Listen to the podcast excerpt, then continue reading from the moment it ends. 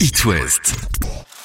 La Minute Livre. Bonjour à tous et ce week-end on part à Dinan, direction la librairie Le Grenier, indépendante et de référence dans le centre-ville, où j'ai rencontré Nathalie qui s'occupe du rayon manga. Vous savez, ces bandes dessinées japonaises qui cartonnent auprès des jeunes.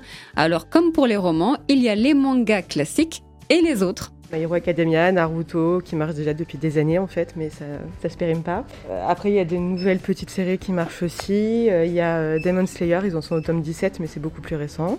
c'est souvent des histoires avec des combats et des histoires d'amitié ou d'affection entre, des frères et sœurs, des familles, des choses comme ça. Les mangas qui fonctionnent le mieux, en fait, c'est là où il y a un, enfant qui à la base est vraiment faible et en fait, c'est grâce à sa volonté qu'il va arriver à s'en sortir, euh, à devenir euh, le meilleur, etc. Et du coup, ça dure sur euh, une dizaine de tomes. Quoi. Une bonne petite morale, quoi. Voilà, bah, voilà montrer que c'est pas parce qu'on est le plus faible au début qu'en fait, on peut pas s'en sortir et que, voilà, avec beaucoup de volonté, en fait, on peut arriver à faire n'importe quoi. Pour les plus jeunes, du coup, qu'est-ce qu'on peut leur conseiller? Bah, Dans la même série que les Mortels Adèle, en fait, qui sont édités chez BD Kids, il y a les Ariol qui marchent très bien, les Anatole la tuile. En fait, c'est des petites séries de BD avec des histoires qui se passent en très peu de pages. Et du coup, ça permet de garder l'attention des enfants déjà. Et avec des dessins assez sympas enfantin. Euh, voilà.